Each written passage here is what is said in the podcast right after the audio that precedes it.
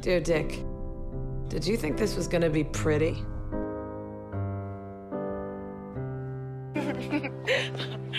Bizarre. It's my vagina. I'm slutty, but I'm a good person. ¿Por qué cuando una mujer es segura y poderosa la llaman bruja? You're both wrong.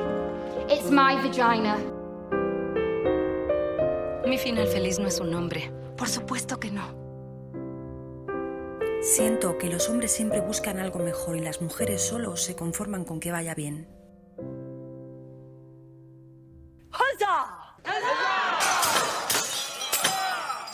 Mujeres en serie, el podcast que analiza las series y las películas que tanto amas. Las imágenes del cine crean una realidad tanto como la muestran. Naturalizan ciertas acciones así como las reflejan. Y tal como podemos revisar el contexto social de una determinada época para contextualizar y entender de mejor manera una película, igual podemos entender los pensamientos de una sociedad al ver la película. Es interesante percibir cuánto ha avanzado o no una sociedad con este ejercicio. Por ejemplo, cuando nos topamos con la cancelación, ya sea de ciertas escenas o ciertos personajes o incluso toda la cinta. Tomemos como ejemplo lo que el viento se llevó. Una película que por muy obra maestra que sea, no puede escapar de las ideas sociales de su momento de concepción. La esclavitud se romantiza, los personajes negros están felices en su papel de servidumbre, y detrás de cámaras, Hattie McDaniel, la primera persona negra en ganar un Oscar, recibió su premio en una ceremonia segregada. Long story short, hay quienes quieren vetar estas historias para que nadie sepa los abusos de poder de la gente blanca y hay quienes prefieren mantenerlos dentro de la memoria histórica. Hay muchos artículos sobre el tema rondando por la red. Sin embargo, la conversación sobre si lo que el viento se llevó es machista es una conversación de petit comité. Tal vez porque poco hemos cambiado en el fondo, aunque nos quieran vender los grandes avances de las formas. Scarlett O'Hara tiene 16 años al inicio de la novela y 28 al final. Siempre se le pide una madurez de mujer adulta, que sea recatada y bien portada. Su perdición fue saber qué quería, hacer pataletas cuando no lo tenía, y básicamente ser una niña mimada, que no es por resaltar lo evidente, pero es una niña mimada. Es rica de nacimiento y nunca le han dicho que no hasta el inicio de la película. En esas dos horas de metraje que utilizan solo para castigarla por ser bella e indomable, descubren que el desamor de un hombre por sí solo no era castigo suficiente para una mujer orgullosa. Así que le quitan el amor a la hija, le cuelgan el peso de la culpa de su muerte y de haber tenido más tiempo también la volvían pobre, inválida y desfigurada. Si creen que exagero, busquen en la red cómo termina una telenovela llamada Rubí, donde la protagonista es un poco de lo mismo pero pobre de nacimiento.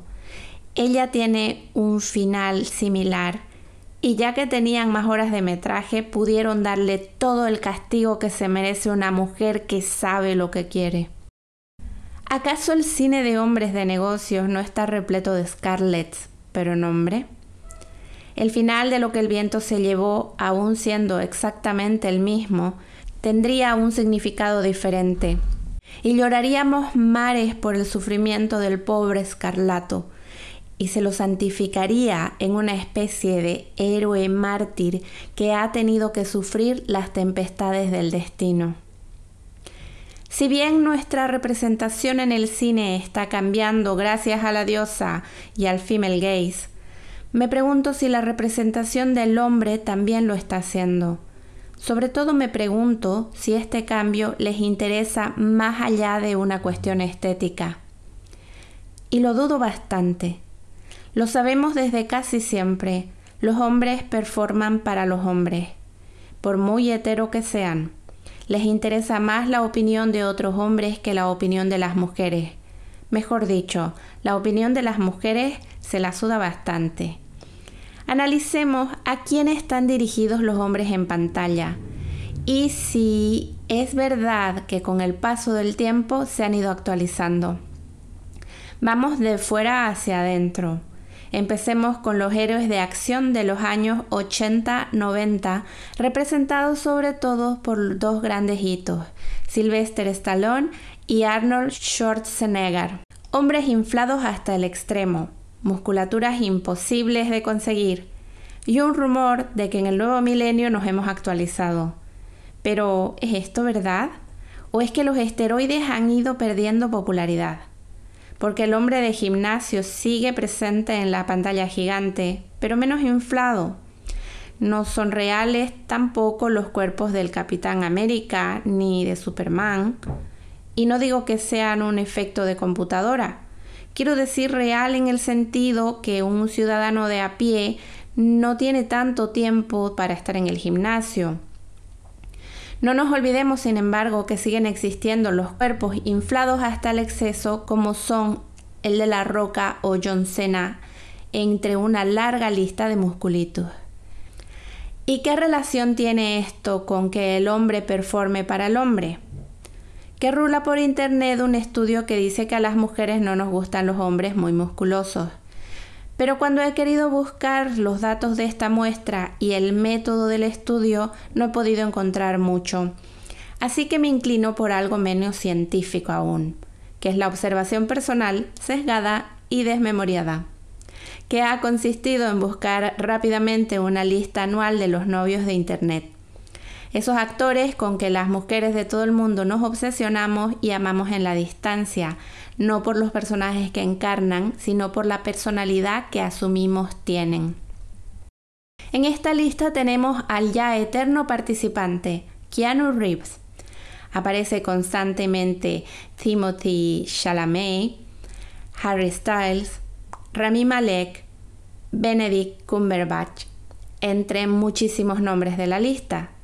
Y todos estos cuerpos esbeltos, se podría decir que cuerpos andróginos. Ningún físico-culturista. Sin desmerecerlos, por supuesto. Solo intento cimentar la tesis de que esos músculos no nos gustan en su mayoría y que si los hombres los trabajan son solo para impresionar a otros hombres. ¿Que hay mujeres que les encantan? Por supuesto. Pero hablo por aquellas mujeres que se encuentran dentro de la campana de Gauss y no en los extremos. Vemos que este tropo Terminator no se ha actualizado con el fin de llegar al corazón de las mujeres que los prefieren más esbeltos, sino que se los mantiene en pantallas con historias testosterónicas para el deleite de otros hombres. Bajando el nivel de musculatura tenemos el cine de superhéroes, cine que nos encanta pensar que estamos incluidas, pero tampoco es el caso.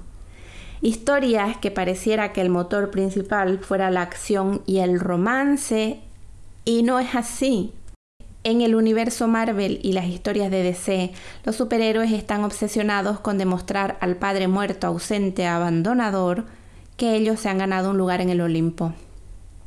Para no repetirnos en ejemplos ni aparentar un favoritismo, vámonos directamente a la serie que critica a este género, The Voice. Hughie es el tropo creado para que nos podamos identificar y sentir parte del equipo. Corrijo, para que los espectadores hombres se identifiquen y se sientan parte del equipo. Es el personaje que crece en la serie y quien de alguna manera fusiona al grupo. Al inicio de la serie se siente poco hombre. Su madre lo abandonó y esto lo ha marcado muchísimo. Considera que su padre es un perdedor, él mismo se siente patético, y le matan a la novia. Por supuesto, ¿qué héroe sería si no contara con una muerta en su historia? Hiwi arde en deseos de venganza, pero la testosterona no le alcanza para convertirse en John Wick. Así que se asocia, o lo asocian, pero a él ya le va bien, a un grupo, el de los chicos. Durante su arco de crecimiento pasa de ser un Mindundi que es utilizado a modo de brújula moral del grupo por sus altos valores morales, a un drogadicto con superhéroes, con la novia perfecta, el grupo de amigos Chachi Piruli, pero menos brújula y menos moral que al inicio. Se encuentra perdido y cuando toca a fondo recapacita y decide regresar a sus valores. ¿Y lo hace porque Starlight se lo ha estado repitiendo una y otra vez? No. Lo hace porque se ve reflejado en Butch y con una hipérbole digna de superhéroe revaloriza al padre dando importancia a su rol de cuidador y organiza toda su narrativa sin darle una pizca de crédito a Starlight, que tenía razón desde un inicio, y espera como un perrito faldero la aprobación de su único y verdadero amor, Los cómics, las personalidades de los superhéroes no se han actualizado. Se han maquillado para que no nos demos cuenta de lo anacrónicas que resultan las ideas que defienden. Por lo tanto, no han sido pensadas para las mujeres. Seguimos desinflando los cuerpos de los hombres en pantalla y pasamos al tropo del rebelde sin causa. Todos siempre muy delgados. Estos hombres revolucionarios tienen un dolor interno que no saben explicar y por el que no permitirán a las simples mortales entrar a su corazón hasta que conozcan a la única, la especial, el alma gemela por la que será capaz de cambiar. Perdón, que he leído mal por la que será capaz de cambiar? Este corazón atormentado está destinado al hombre no normativo, al que le gusta romper las normas, que se cree especial, fuera del sistema, pero que quiere conseguir a la chica. Porque el amor aquí no es una búsqueda, es un premio. La mujer objeto que dejará a su tribu, quiero decir, dejará al grupo de chicas populares si lo es, a los dos amigos con los que estudia si es inteligente, al equipo de baloncesto si lo practica, etcétera, etcétera.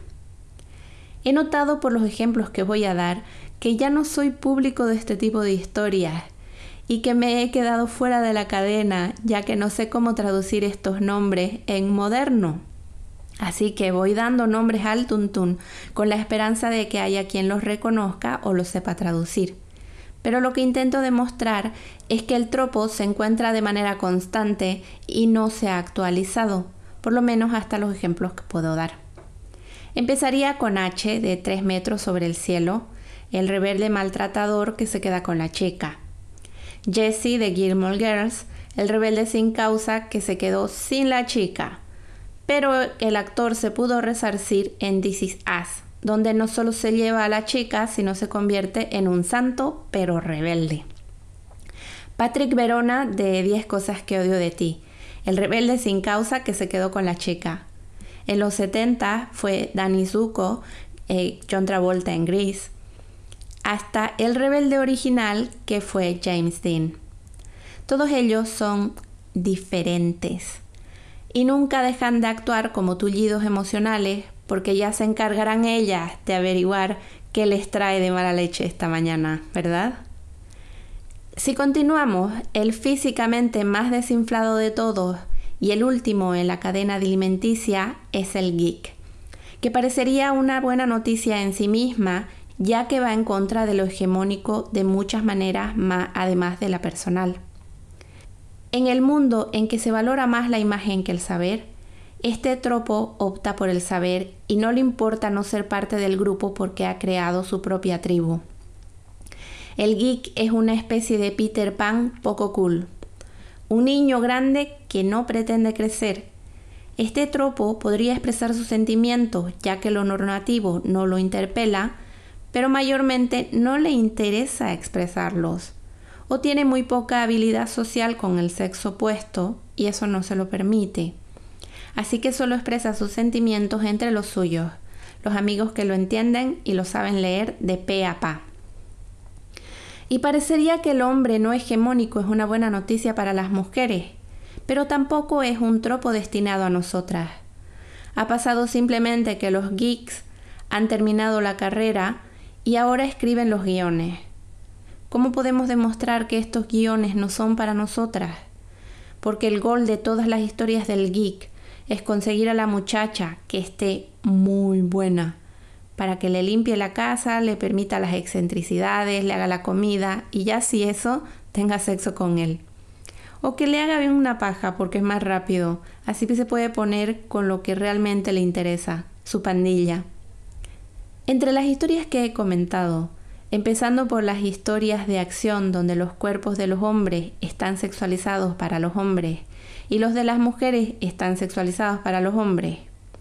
Las del superhéroe que nunca generará un vínculo real porque el mundo lo necesita y no puede ir a la cena familiar contigo por tu propia seguridad.